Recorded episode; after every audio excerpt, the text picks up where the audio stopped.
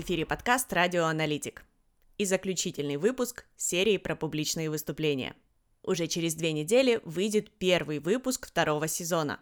А в сегодняшнем выпуске мы поговорим про публичные выступления с Дмитрием Макаровым. Доклад Дмитрия вошел в топ-20 лучших докладов конференции «Анализ и управление в IT-проектах».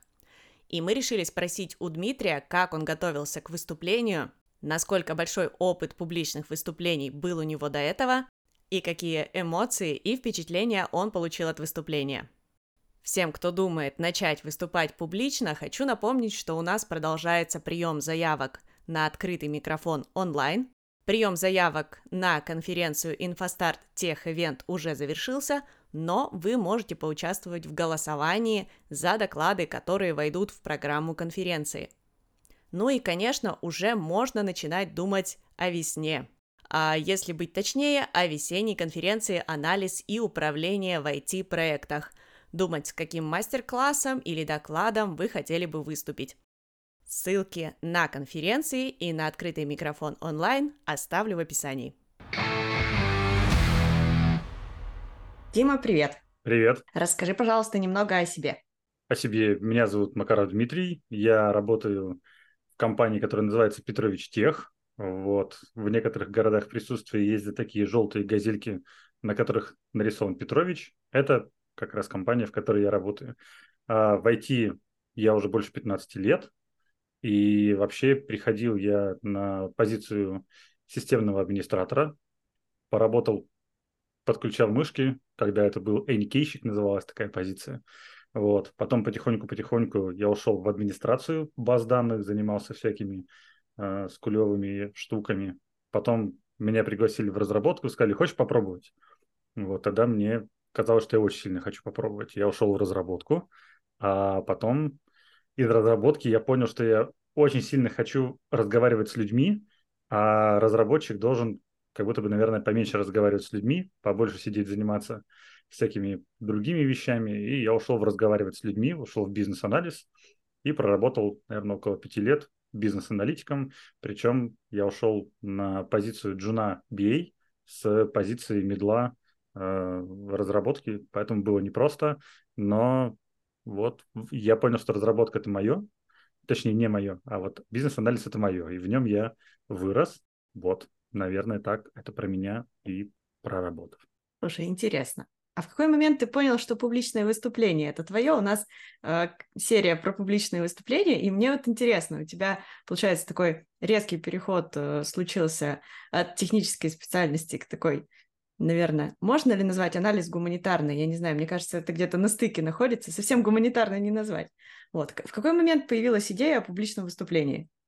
Я с конца, наверное, начну еще по поводу гуманитарного. Мне кажется, что, учитывая, сколько требований в современном мире к бизнес-аналитикам вообще э, применяется, вплоть до того, что зайти там на скуле и какой-нибудь оптимальный запрос написать про соединение скулевых таблиц, там точно не пахнет гуманитариями от слова совсем.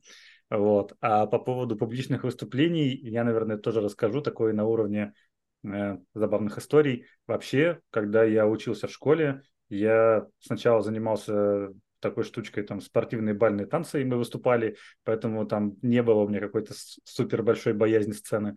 Но самое главное, что я потом какое-то время э, участвовал в детском а там драм-кружок, то есть у нас был кукольный спектакль, мы ездили выступать по детским садам. Это, конечно, я понимаю, публика не э, большой конференции, где сидят взрослые дяденьки и тетеньки, но по уровню вовлеченности иногда очень похожи. У детей у всех тоже свои дела в процессе выступления. Вот, поэтому у меня прям большой такой боязни сцены не было, но, скажем так, выступить на публику, вот на такую большую, потому что конференция все же, инфостарт, вот эта, которая была, она э, серьезная с точки зрения мирового сообщества IT, и да, было очень страшно, и мне готовиться в том числе помогали, как-то так. А сама идея как родилась? Что такое произошло? Вот ты проснулся в какой-то день, э, выпил чай, кофе и такой, все, надо выступать.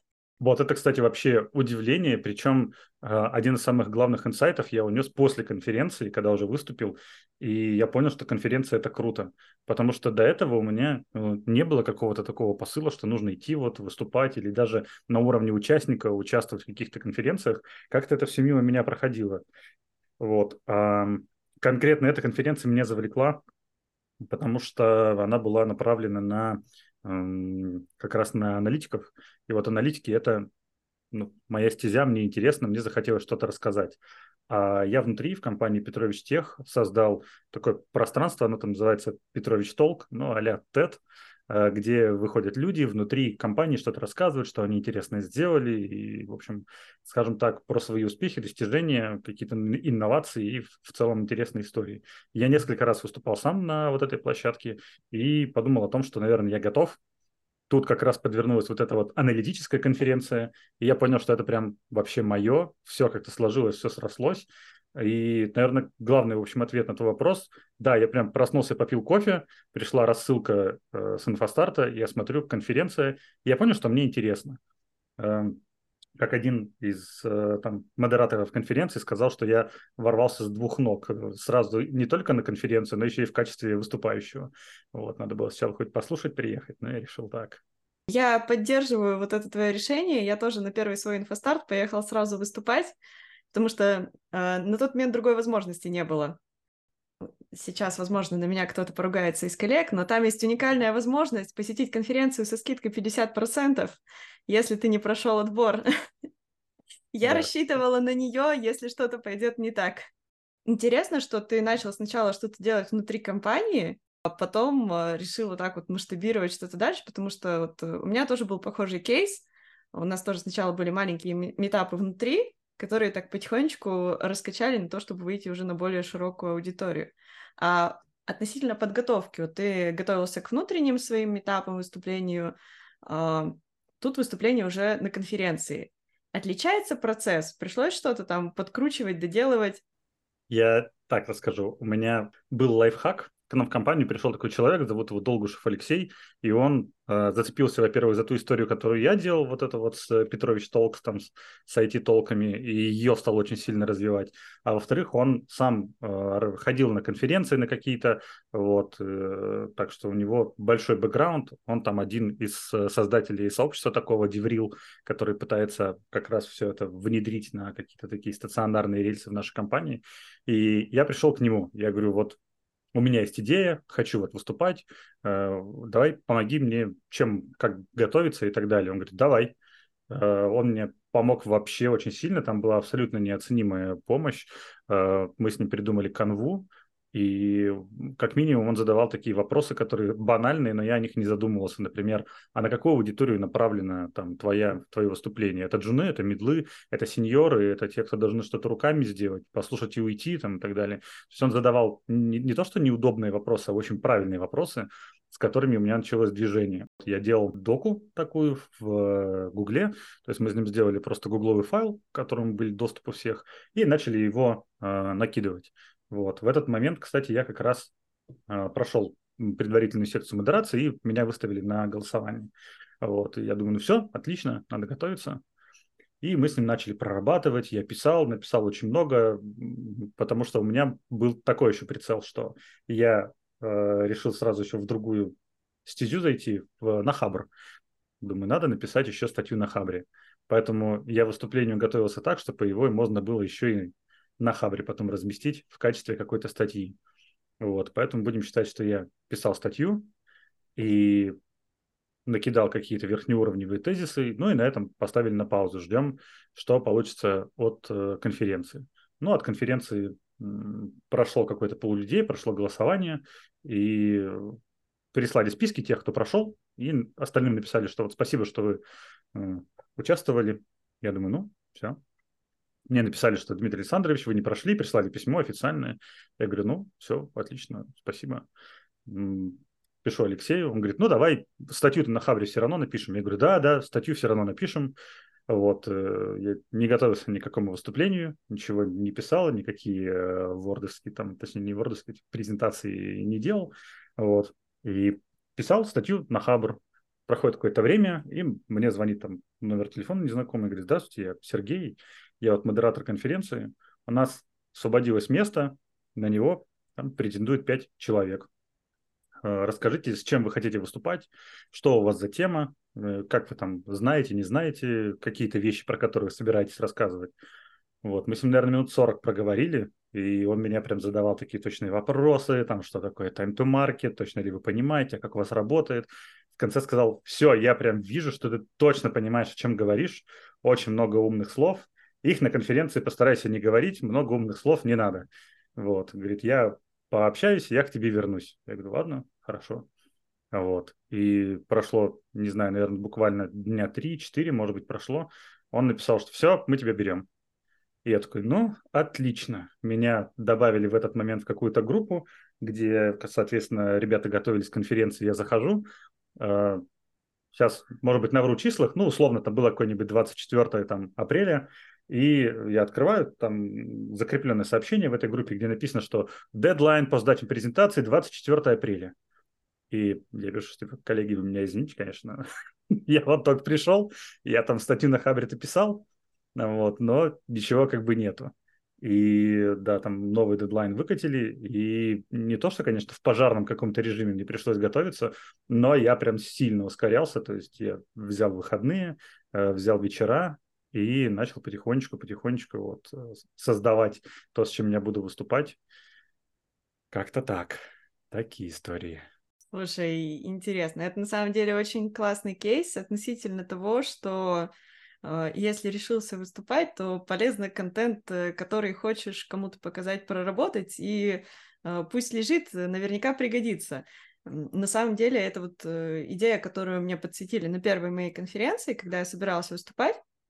Но мне э, мой куратор донес еще более интересную мысль относительно того, что ну, есть темы, которые не устаревают, да?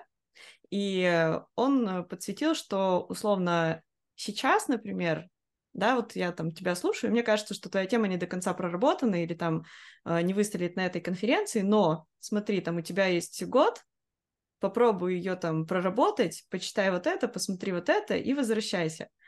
И у меня один раз так было. Я действительно просто ушла, а, там конференция идет каждые полгода, и через полгода я заранее уже подала заявку, у меня уже было фактически все готово. Я просто пришла, на первом же прогоне мне сказали лайк, и все. И прям очень прикольный опыт с точки зрения того, что если тебе один раз сказали, что, извините, ваша заявка не подходит, можно там э, или попробовать еще раз, или докрутить, э, или попробовать показать этот контент еще где-то. Вот твой кейс с тем, чтобы готовить статью на Хабр, тоже очень классное решение, потому что если действительно тема крутая, контент ценный, то он не должен пропадать, даже если там, например, доклад не случится. Да, полностью поддерживаю я понимаю так, что если у тебя хорошее ядро, то обертку можно попытаться со временем поменять. Если какие-то твои э, немножко устарели посылы, их можно обновить. Если ядро действительно годное, интересное, контент, который ты несешь, он тебе близок. Мне кажется, вот это одна из важных таких вещей с точки зрения подачи. То есть ты про то, что тебе интересно, будешь интересно рассказывать. И то, что тебе нравится, ты понесешь над головой очень-очень уверенно. Слушай, еще такой момент интересный. Вот ты как площадку выбрал Хабр, не Инфостарт, но конференцию выбрал Инфостарт. Чем да. был этот выбор обусловлен? Я с инфостартом-то знаком как программист, а точно не как аналитик. То есть э, залезть там и посмотреть какие-то условия, на которых у меня не работает, а у кого-то работает, э, вот это как раз было для этого площадка. И я, по большому счету, даже не задумывался о том, а, а что вообще я могу дать инфостарту с точки зрения публикации какого-то контента. Вот, поэтому мне интересно было очень выступить. А, но и Хабр, на самом деле, для меня тоже пока такая немножко неизведанная платформа, то есть я к ним обращался. Если мне Google выдал результат, то я почитаю. Вот на уровне такого. Ну да, здесь соглашусь. Я на самом деле, когда сама начинала писать, пробовать, э, я читала, что пишут на Хабре, такая, думаю, так, ну, не похоже, что здесь э, есть какие-то разделы, где вот то, что я пишу, может выстрелить, потому что э, по 1С там не так много контента, по анализу в 1С еще меньше, но и на инфостарте, да, соглашусь, там намного больше чего-то технического, много управленческого. Очень надеюсь, что сейчас начнем наращивать контент для аналитиков, потому что тема-то тоже важная. С точки зрения того, как э, решиться что-то где-то опубликовать, да, найти какие-то позитивные подкрепления, что условно, да, здесь есть аудитория, которая поймет, о чем я говорю, они почитают, поставят лайки, и это, конечно, тоже такой момент интересный. В этом плане конференции очень крутые, потому что ты знаешь, что там будет та аудитория, на которую ты хочешь рассказать, условно, да, конференция, если для аналитиков, там точно будут аналитики. С точки зрения того, кому ты рассказываешь, один из самых был вообще моих больших страхов, и два человека их развеяли, и я вот как раз тоже могу поделиться такими, даже, может, это не лайфхаки, а просто какие-то, может, понятные истории. Но... А, первый был такой, я тоже общался с э, человеком, который, для которого выступление не ново, и сказал, что я вот боюсь, допустим, выходить. Он говорит, а что ты боишься? Я говорю, ну вот, а вдруг в зале будут люди умнее меня, а я рассказываю чепуху, а вдруг меня там кто-то поставит на место и так далее. Он говорит, а ты выходишь какие-то догмы доносить или рассказать какой-то свой кейс? или пообщаться выходишь и так далее. И вот я до этого момента не думал о том, что выступление это какое-то общение. я, конечно, со своим одним таким выступлением, пусть и достаточно неплохим, но уж точно не могу какой-то подводить итоги. Но смотря на матерых каких-то людей, которые там выступают, я понимаю, что действительно есть люди, которые очень умело взаимодействуют с публикой, и это уже, правда, похоже на диалог а не такую однопотоковую подачу информации, где ты вышел э, у трибуны с листа, читал и ушел. Поэтому вот первая история, да, такая. Воспринимайте это как диалог, если вы хотите что-то выйти, рассказать. Даже если люди, которые сидят умнее вас, то это тоже норма. Наверняка там сидят люди умнее вас, сто процентов, как минимум в чем-то. Вот. А вторая история такая, что я вот на конференции познакомился с интересным человеком, Григорий Шатров. Вот он выступал передо мной, он уже приезжает седьмой раз. Он мне после конференции, тоже мы с ним пообщались, он говорит, ну как тебе первый раз? Я говорю, ну я вот боялся, говорю, что там люди будут. Он говорит, ты что боялся? А я этот уже страх пережил, который там умных людей. Я говорю, я боялся неудобных вопросов, что зададут вопрос, на который я не знаю ответ. Он говорит, так это же круто. Представляешь, ты пришел, ты знаешь все, а тебе подсвечивают какие-то точки роста, которые ты не знаешь, и ты уходишь с каким-то направлением развития. Это очень круто. Вот, я в таком ключе, наверное, тоже не думал. Это правда очень круто. Здоровски. Я тебе сейчас копилку еще пополню, потому что я тоже боролась очень долго со своими страхами, и выходя уже даже там второй раз э, на инфостарте, уже даже будучи модератором, меня все равно вот так вот немножко потряхивало. А, но меня всегда спасает мысль о том, что я иду с целью поделиться тем, что я знаю сейчас. Возможно, даже у нас не завяжется какой-то диалог, но просто у меня есть там какая-то мысль, у меня есть какой-то опыт, и моя цель поделиться. Не доказать, а именно поделиться. И когда ты вот с этим намерением заходишь, оно, я не знаю, какую-то магию творит и с тобой, и с людьми, которые находятся в зале. Даже речь по-другому сразу строится, когда ты вот с этим посылом я пришла делиться. А, и это на самом деле вот просто супер работает. Так же, как вот этот настрой получить себе точки роста через э, каверзные вопросы, тоже классный. Он вот в конце как раз здорово работает, когда уже все расскажешь, и стоишь, там бывает такая еще пауза, когда модератор спрашивает, у кого-нибудь есть вопросы по докладу? У меня в последнее время такое ожидание наполнено вот этим, ну спросите, ну спросите, пожалуйста, мне интересно. Так что от настроя на самом деле очень много зависит. И вот эти мысли, они супер помогают. Да, а по поводу спросите, спросите. У меня был какой-то пул вопросов, которые мы обсудили с модератором. То есть э, он мне говорит, а вот это про что, а это здесь и так далее. Я говорю, а мне нужно э, ответить и свою презентацию поменять. Э, на что Сергей мне сказал, что нет, нет, я тебе подсвечиваю то, что тебя могут спросить. Вот. Это мне на самом деле тоже помогло. Вот эта история про подсвечиваю, что тебя могут спросить. Она настраивать на рабочий лад, наверное, вот так это назовем. То есть ты выходишь разговаривать, вот вести свою презентацию не только с тем, что у тебя там на доске, но и с тем, что у тебя в голове, какой-то есть запасик, лайфхак, что-то в рукаве.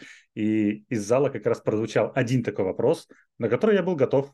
Я такой, о, я же знаю ответ, потому что он у меня есть. Это очень помогает история. Вот. Но я, кстати, раз мы затронули окончание выступления, про него могу рассказать, что я был удивлен, потому что, во-первых, было много вопросов, и люди подходили, спрашивали и так далее. А еще я был удивлен, сколько людей подошло. То есть, во-первых, вопросов было прям правда много, и много людей подошло, и спрашивали все в основном очень точечно.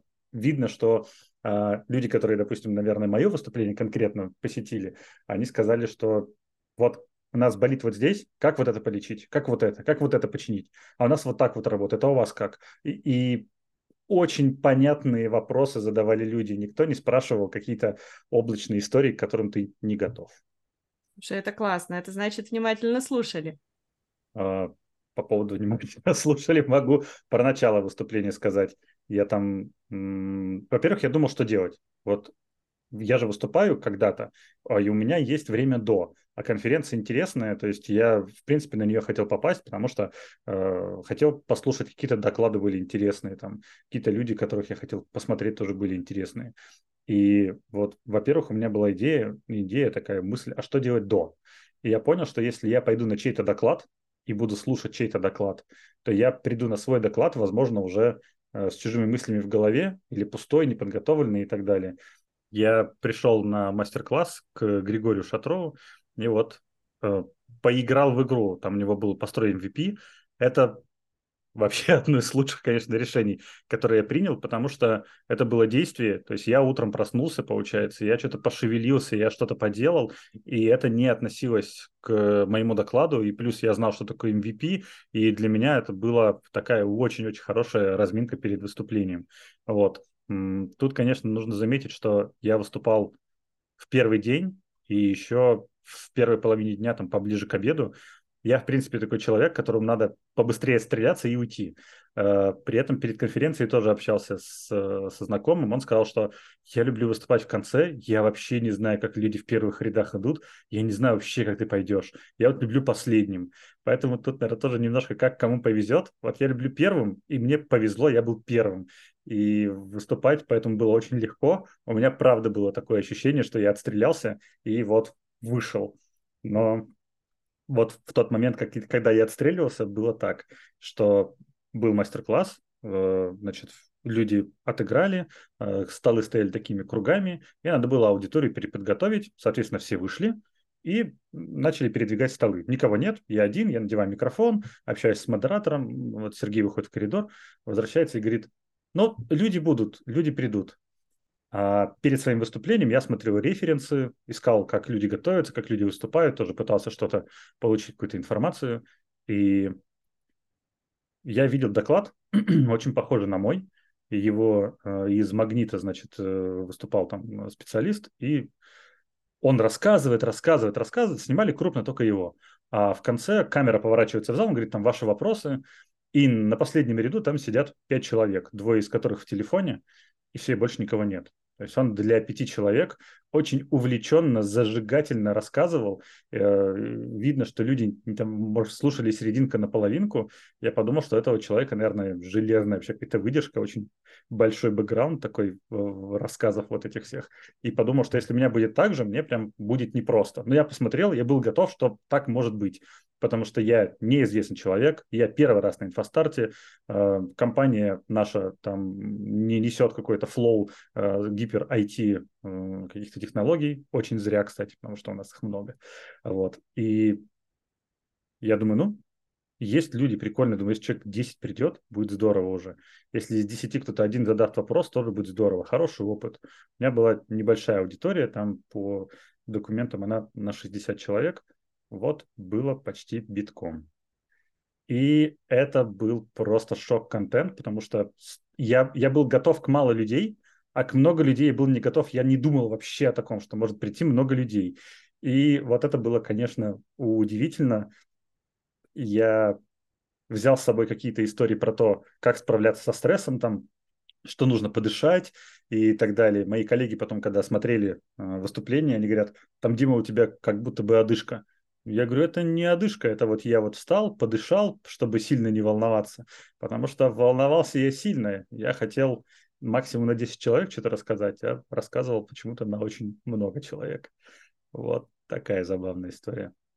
Слушай, это на самом деле всегда такая вещь непредсказуемая. Uh, у меня тоже был uh, интересный опыт, связанный с тем, что я не угадала количество зрителей. Uh, Это был ивент, э, получается, прошлогодний осенний, 22 год. И мы распределили доклады таким образом, что более популярные темы там большой зал, а менее популярные, на наш взгляд, мы поставили в небольшие залы, там вместимость тоже что-то порядка 50 человек, наверное, как-то так. А, и я поставила свой доклад и еще один доклад по прототипированию интерфейсов на утро третьего дня в самый маленький зал, потому что там, ну, мы смотрели, что вроде прототипирование не такая частая тема э, в нашем стейке, вот, у меня тоже такой софтовый достаточно был доклад. Мы такие, ну все, с утреца там, наверное, никто не придет, все после тусовки будут спать, все хорошо. В итоге мы заходим в зал, а там люди уже сидят. Мы начинаем готовиться, и все больше, больше, больше, больше. Они начинают вставать в проход. Вот, я в этот момент поняла, что ты никогда не угадаешь, на какую тему сколько придет человек, как ты не пытайся. А я, кстати, у некоторых ребят, особенно ко мне подходили после выступления, спрашивал, э, что, мол, а вы зачем пришли на вот никому неизвестного человека? Вы на название компании пришли? И ребята ответили, а нет, мы смотрим в тетрадке. Вот это, кстати, очень, вообще просто огромное, наверное, спасибо Инфостарту за вот эту тетрадку. В ней было настолько комфортно ориентироваться. То есть кто выступает, где выступает, прям можно было открыть тетрадочку, посмотреть, пометки поставить себе, идти дальше. Вот, и они сказали, что там было видно в тетрадке название выступления, тема и, и тезисы. И говорит, так все понятно, про что ты рассказываешь. Люди пришли, потому что понятно, про что ты рассказываешь. Там не было каких-то удивительных заумных слов и воздушных тем, типа «расскажу, как agile позволяет создать синергию команды». Вот не было там такого. Было все понятно, про что рассказывает человек. Слушай, раз про тему речь зашла, как ты выбирал вообще тему? Были ли у тебя какие-то альтернативные варианты, или вот все, просто была одна тема, которой ты горел и пошел рассказывать? У меня было две темы. Вот э, я очень быстро могу ответить, почему я выбрал эту тему. Наша компания пережила вот, наверное, за год, полтора, может быть, может два даже вот так, цифровую трансформацию, такую успешную более-менее. И мне хотелось про это рассказать, потому что я был максимально в гуще событий. И то, о чем я рассказывал, я понимал. Наверное, это очень важный такой поинт для выступления, когда ты не чужие мысли пытаешься где-то подать, а рассказываешь то, что ты прожил. Одна из основных причин, почему это важно, это давать какие-то полезные кейсы. То есть, если у тебя есть истории, которые сопровождают твой доклад, если у тебя есть какие-то ситуации, из которых, из которых ты вышел, и ты их подсвечиваешь, говоришь, ребят, смотрите, мы шли вот так, и с этой вот ситуацией справились вот так. Uh, у нас был вот такой вот кейс, и из него мы вышли вот так вот это очень хорошо работает, потому что это подогревает, скажем так, правдивость твоего выступления. Это не голая какая-то теория, которую ты как преподаватель пытаешься студентам подать, а какая-то история, которую ты прожил, и вот ты ее теперь рассказываешь. У меня на самом деле было две темы, с которыми я шел. Это была более приоритетная, потому что, ну вот говорю, я ее на кончиках пальцев прожил.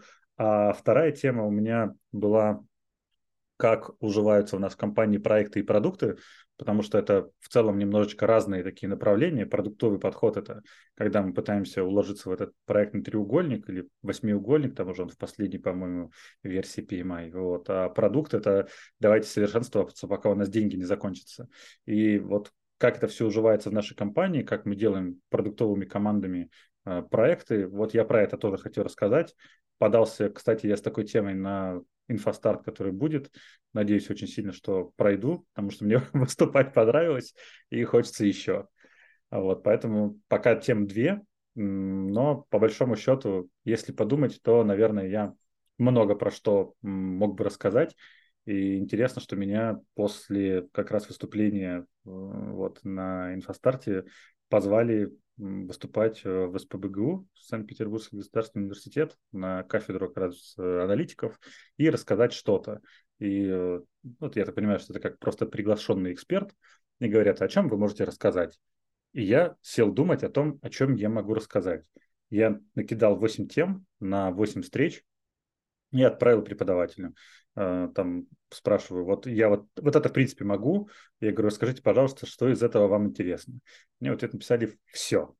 Вот, поэтому я думаю, что если вам есть о чем рассказать, то и даже вам кажется это банальным, и вы где-то уже это слышали и так далее, это всем все равно может быть до сих пор интересно, потому что прийти вас послушать, прийти на вас посмотреть, позадавать живые вопросы – это одно. Посмотреть выступление в записи и каких-то не успеть задать своих вопросов, понять что-то по-своему, это все равно немножечко другое. Из того, что я еще забыл сказать, вот этот вот TED Talk, который там у нас в Петровиче есть, который Петрович Толк. Я на самом деле, когда подготовился к конференции, когда уже были готовы слайды, я там прогонял на этой конференции, на нашей внутренней. То есть у меня было, скажем так, предвыступление. Я еще и сам готовился несколько раз, но и предвыступление у меня было. Вот, поэтому на самом деле я выходил более-менее спокойный, потому что эм, вот мне Алексей Долгушев помогал готовиться с точки зрения наполнения информации. А еще была такая очень классная девочка Ирина Сайгина, она мне помогала делать презентацию. Вот это просто дизайнер. Ей вообще огромный поклон. А, она начала работу до оплаты и даже какие-то там референсы мне скинула до того, какие еще оплата пришла. Вот. Очень было круто. Слушай, это, кстати, интересный момент. У нас буквально в прошлом э, выпуске нашей серии про публичные выступления Паша Громов сказал, что вот не очень хорошо, когда докладчик не сам делает презентации. А, скажи, пожалуйста, какую часть работ по подготовке самих слайдов ты делегировал? Э, контролировал ли ты как-то сам этот процесс? Или ты просто сказал, вот тема, вот примерно такое буду рассказывать, накидайте слайды? А, нет, я сделал э, презентацию сам, и свою презентацию я просто передал уже дизайнеру. То есть она была кривая, косая, да, без картинок. Э, мне картинка была одна, мне очень в одном месте очень хотелось ставить картинку. Вот. А на остальных э, слайдах у меня было просто написано, что здесь бы хотелось такое, здесь такое и так далее. То есть презентация была моя, я ее делал сам. Но а, оформление, вот эти все красивые штучки и человечки и прочее, прочее, это вот делала Ирина. У нас с ней просто был созвон, наверное, часа на три. И мы по каждому слайду просто смотрели и общались. Она мне давала очень ценные советы в духе, что вот этот слайд лучше разбить э, на два, вот такое лучше не писать, и какие-то такие вещи мы попытались саккумулировать, чтобы слайды были емкие, вот, при этом мы где-то на паритете, на серединке остановились, потому что э, мне все же хотелось, чтобы на каких-то слайдах была именно текстовая информация. Я еще не настолько матерый выступающий, как когда там к Ане Обуховой приходишь на презентацию, у нее в слайде 10 картинок, ни буквы, ничего вообще, и она просто все рассказывает, ходит, не заглядывает туда. Это, наверное, много-много опыта нужно. Когда-нибудь потом, может быть. На самом деле, мне кажется, здесь в некоторых случаях преувеличена значимость того, что у тебя на слайде, потому что я вот по своему опыту могу сказать, как слушатель, если действительно докладчик что-то вещает интересное, я на него слайды вообще не смотрю, пока он не попросит, посмотрите, пожалуйста, вот на слайде, то есть, знаешь, когда есть какие-нибудь там э, схемы, либо там скрин интерфейса, где действительно тебе нужно туда посмотреть и что-то там увидеть. Если человек живой, если он эмоциональный, яркий, еще там как-нибудь двигается, жестикулирует, да не будешь ты смотреть на эти слайды, зачем они нужны? Там он, человек а, интересно так рассказывает. Поэтому здесь а, в некоторых моментах, мне кажется, слайды — это просто фон, пока они не начнут нести какую-то такую ценность с точки зрения информации. Да, я могу сказать, почему я вот обращался за помощью в оформлении слайдов. У меня было очень много текста, и я все боялся оттуда убрать. Мне казалось, что это все очень сильно важно, и вот эта вот текстуха, она там очень сильно нужна. И, наверное, сложность, такая вот одна из сложностей подготовки к выступлению заключалась в том, что мне пришлось действительно э, что-то вот это вот текстовое выгрузить со слайдов и загрузить, загрузить в голову. То есть у меня действительно большая часть презентации, она была в моей голове, и, наверное, тоже один такой, одна из рекомендаций для ребят, которые будут выступать, когда ты готовишься, не учи. Не учи свою презентацию, не учи, где ты что написал, потому что если ты вдруг собьешься, ты будешь пытаться вспомнить, на какое место тебе нужно вернуться. Это просто кошмар. И я когда тренировался, я как раз вот понимал, что я рассказываю, рассказываю, там даже пускай в пустоту, меня и люди еще не видят. И я говорю, говорю, говорю, и все. А потом молчу, потому что я, я переслушиваю себя, и я молчу. Я молчу, потому что я вспоминаю. Я потом лезу искать, где это, какой слайд. Вот так не надо. Очень классно, когда у тебя в голове есть канва, и ты ее проговорил там 10 раз, ты точно будешь в этой конве идти. Возможно, забудешь нюансы, забудешь назвать пару цифр, пропустишь какой-то один слайд, который ты должен был рассказать. Но твоя презентация будет очень слитная, очень такая монолитная, и ты ее ярко донесешь сам хорошо, не сбиваясь и в тишине пытаясь подобрать слова, а на ходу заменяя синонимами, подкручивая другие какие-то междометия и так далее. Слушай, это на самом деле здоровский подход. Э, не пытаться там, как э, в школе выступить, да, перед классом, там, выучить стишок, рассказать один в один. А, действительно, в моменты, когда вот ты рассказываешь просто по какому-то намеченному плану, а не по заготовленному тексту, там еще иногда по ходу дела возникают какие-то новые интересные мысли, потому что ты в новой обстановке, в новом контексте, и бывает, что на выступлении получается рассказать круче, чем на всех твоих репетициях. И какие-то вот а, новые ракурсы видишь за счет того, что вот в новый контекст себя погрузил. И не только новый контекст, еще тоже там был такой, ну вот я смотрел, там готовится к выступлению, и как раз э, я не помню, чье это было, но, кстати, это есть э, у инфостарта, когда присылают рассылку выступающим, что, мол, посмотрите вот эти вот видео, они вам помогут подготовиться. Вот в одном из этих видео там как раз э, был какой-то преподаватель, который рассказывал о том, как он выступает и так далее, ведущий прогнозы погоды, по-моему. И вот он сказал, его спросили, а вот как вы не волнуетесь и так далее, он говорит, так вы понимаете, что адреналин это нужно, нужно волноваться. Вы на этом вывезете что-то. Это ваш тоже такой инструмент работы. Вы не должны выйти спокойным, как мамон там все это рассказать. Вы если будете на адреналине, вы понесете это что-то по-другому, у вас будет какой-то мощный рывок. Это правда, это всегда даже чувствуется, когда э, человек слишком спокоен во время своего выступления, ты как слушатель тоже немножечко так это подраскисаешь, теряется вот этот вот тонус, а доклады обычно там... Короче, 20 минут докладов я еще не видела, а, и к концу обычно, если докладчик спокоен, зал уже тоже такой как бы... Как ты там рассказывал, вот эти пять человек сзади, половина из которых да, там да, в телефоне. Да. Про в телефоне, да. А, про телефоны, кстати, тоже интересный момент. А, я когда первый раз поехала на ивент, у меня был шок от того, что некоторые во время доклада сидят и что-то в ноуте делают. Uh, и, и, я вот просто ходила спрашивала, типа, ребят, это нормально? А если на моем докладе кто-то вот так вот ноут откроет и будет работать, это нормально? Это им не интересно или они очень заняты? А что вообще происходит? Я очень долго привыкала вот к этой культуре, что uh, во время выступления там люди, например, могут входить-выходить, uh, могут там поделать какие-то свои дела. У меня, к счастью, не было такого на моих выступлениях, но я это просто наблюдала. Вот ты замечал что-нибудь такое? И как вообще на это реагировать, на твой взгляд? Я, наверное, прям с конца начну это отвечать по поводу замечал, вообще не замечал. А, я, безусловно, переволновался перед своим первым выступлением, и даже модератор как раз сказал, что смотри в конец, а, будут стоять люди, которые будут тебе поднимать таблички 15, 10 и 5. Это время до окончания твоего выступления. Я ни одной из этих табличек не видел.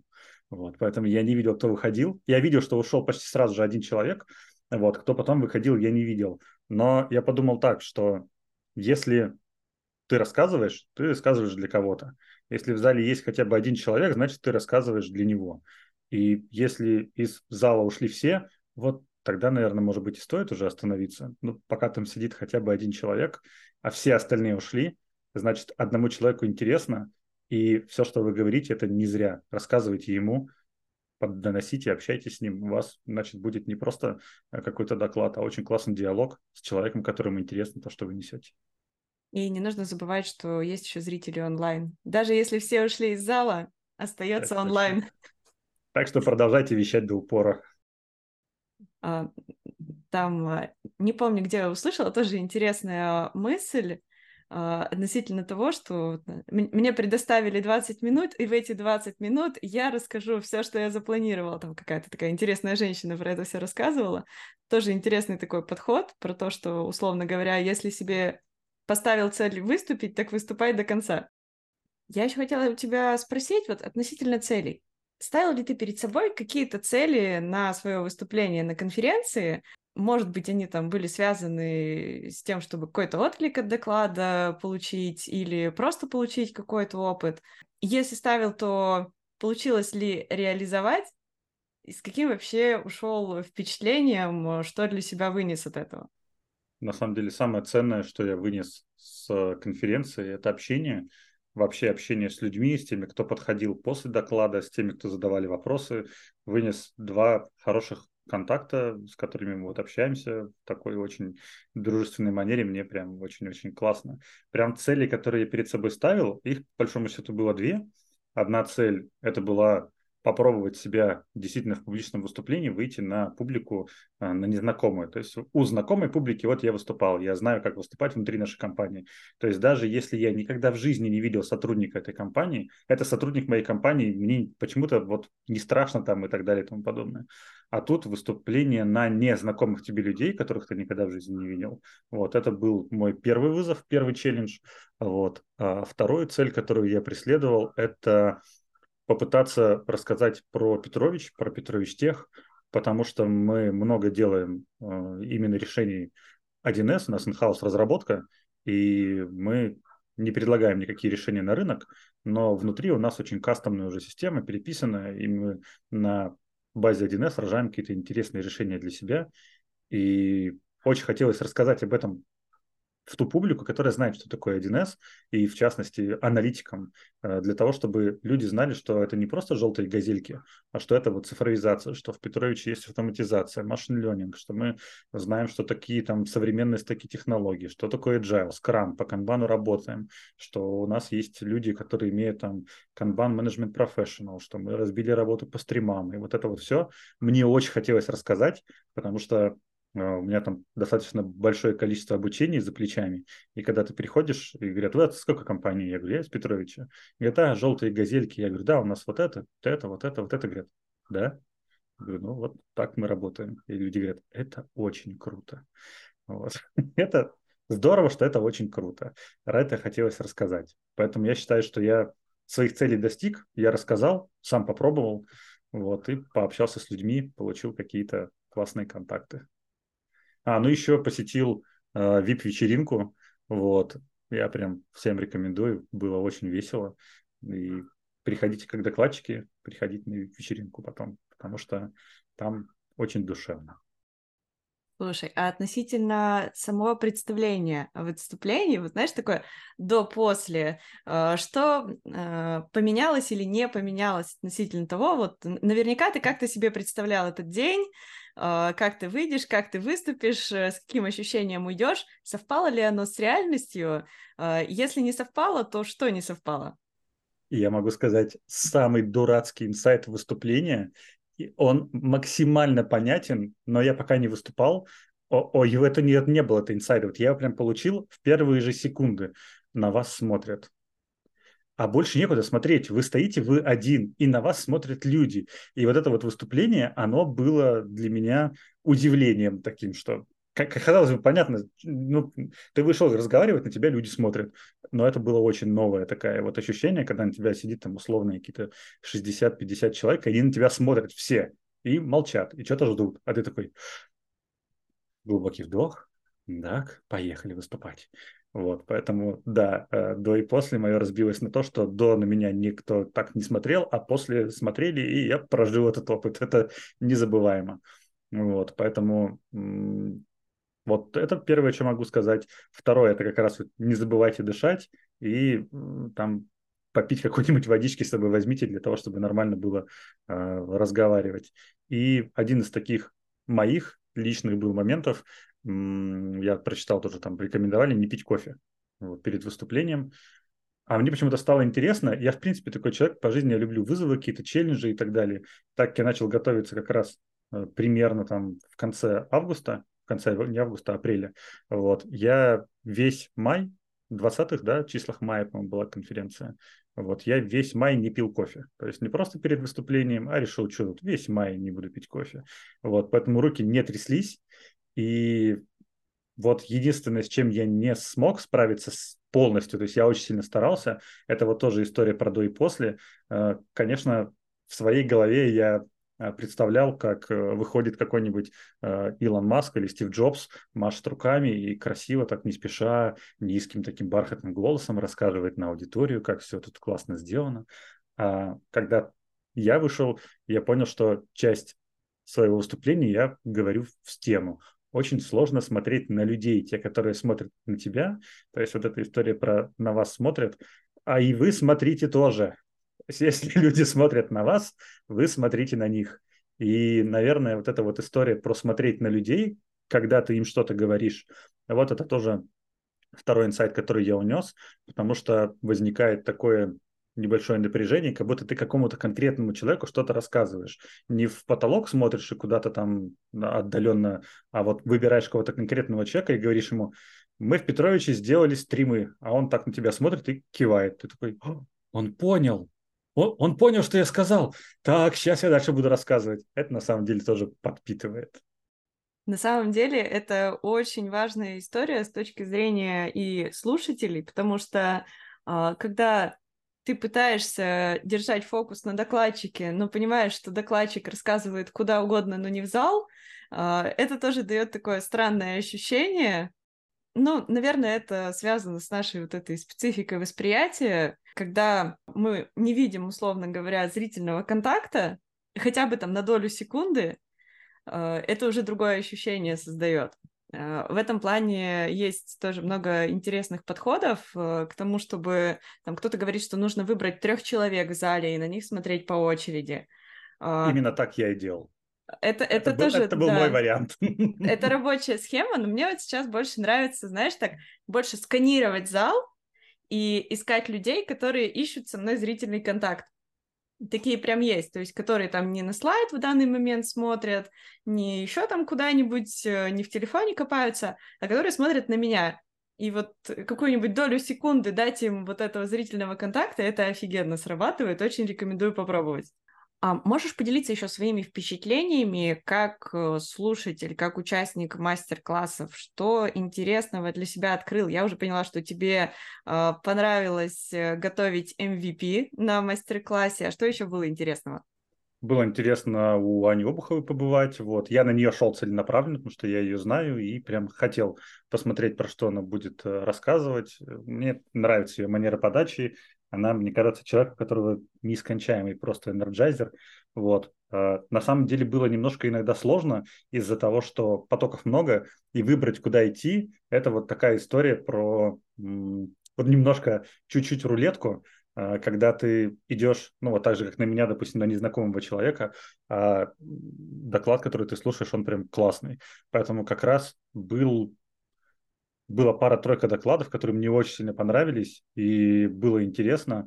Наверное, стоит как раз ориентироваться вот на большие залы, но и тоже такой лайфхак, можно ориентироваться на потоки людей. То есть если ты видишь, что 40 человек куда-то встали и пошли, похоже, надо вместе с ними куда-то идти, вот, и слушать, кто там выступает. Поэтому, наверное, как вот слушатель я внес э, с инфостарта историю про то, что, во-первых, смотри за людей, за людьми. Вот. Во-вторых, готовься к конференции. Один из самых главных таких, вот как раз Алексей Долгушев мне дал таких интересных инструментов. Ты читаешь, э, о чем доклад, смотришь. И если ты знаешь, какой вопрос бы ты задал выступающему, значит, тебе стоит туда пойти, потому что тебе интересно, есть что спросить.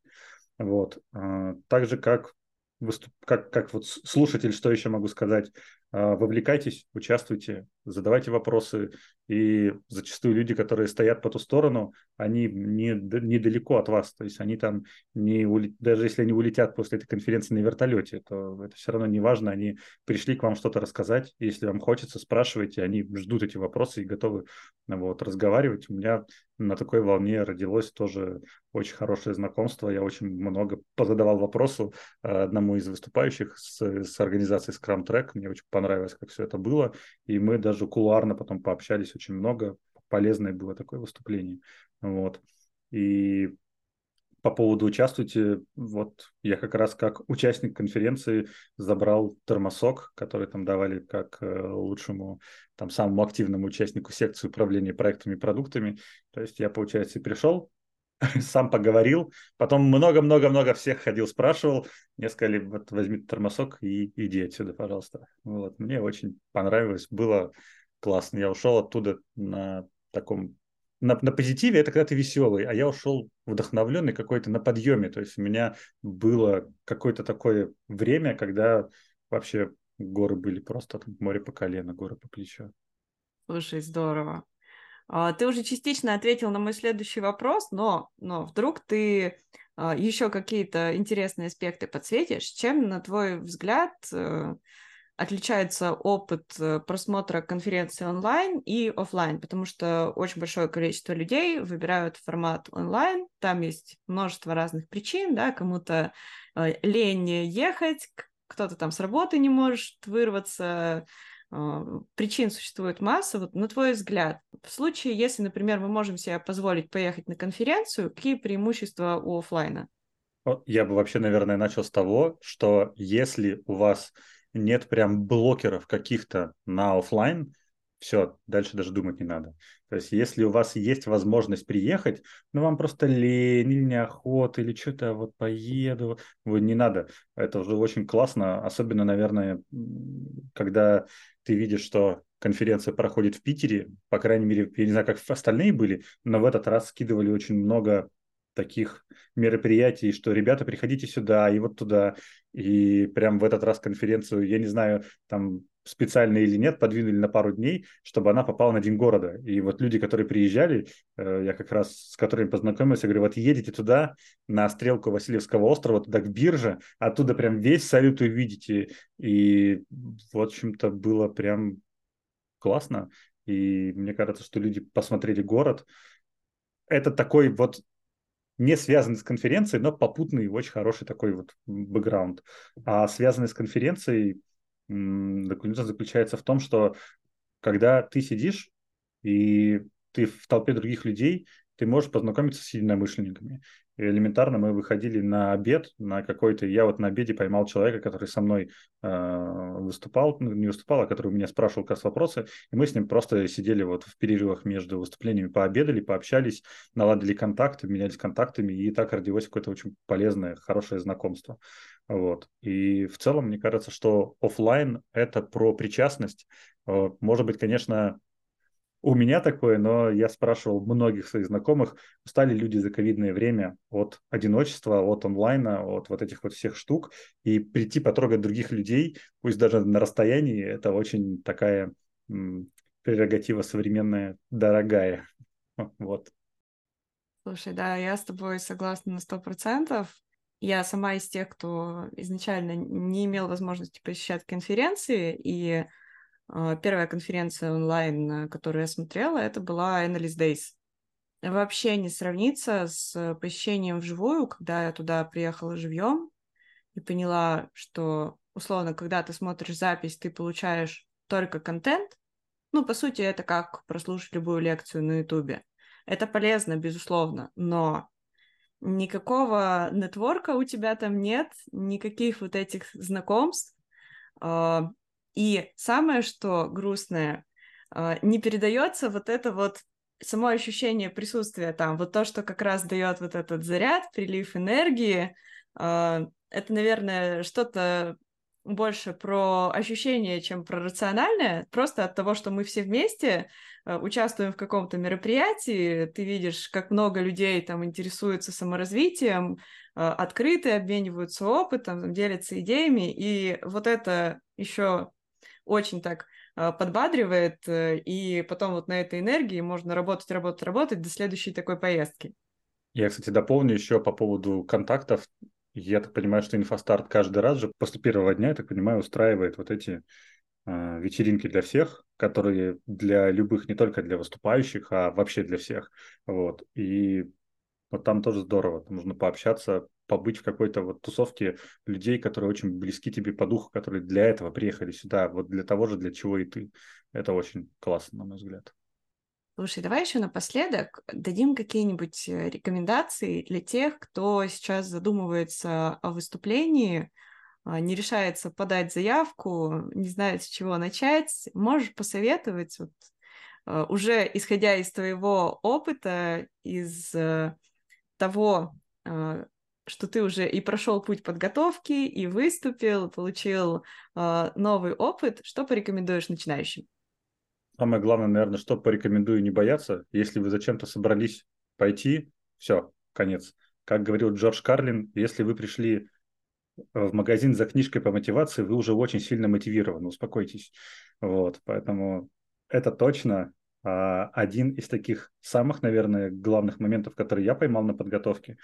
Когда я все написал, и Алексей, вот дал Алексею почитать, он мне написал, я не знаю, комментариев, наверное, 40 он мне оставил в статье, и первая моя мысль была такая, как будто, в общем, он обидел мое детище. Я тут старался, я тут писал, он там мне 40 комментариев, я тут ему сейчас все... И... А потом я понял, что это история про какую-то очень конструктивную критику. Она, вот эта конструктивная критика, она помогает вырасти, она помогает сделать лучше.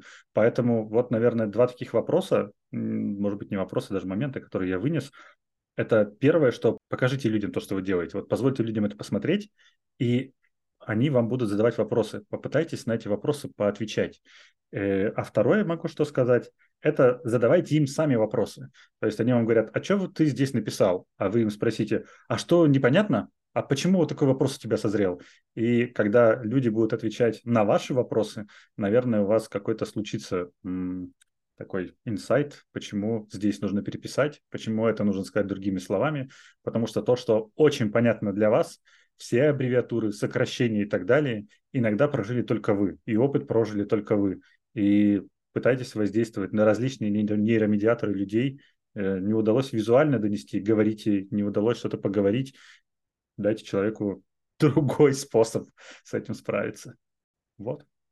Классно. Дима, спасибо тебе большое, что поделился своим опытом, рассказал свою историю. Я думаю, что она многих вдохновит. Хочу тебе пожелать удачи с твоим следующим выступлением. Очень надеюсь, что увидимся на конференции. Очень была рада с тобой пообщаться. Тоже надеюсь на развизуализирование. Надеюсь, увидимся. Мария, спасибо большое, что позвала. Было очень хорошо. Как-то по-домашнему, по-моему, вышло. Классно. До встречи. Пока-пока. Спасибо. Счастливо.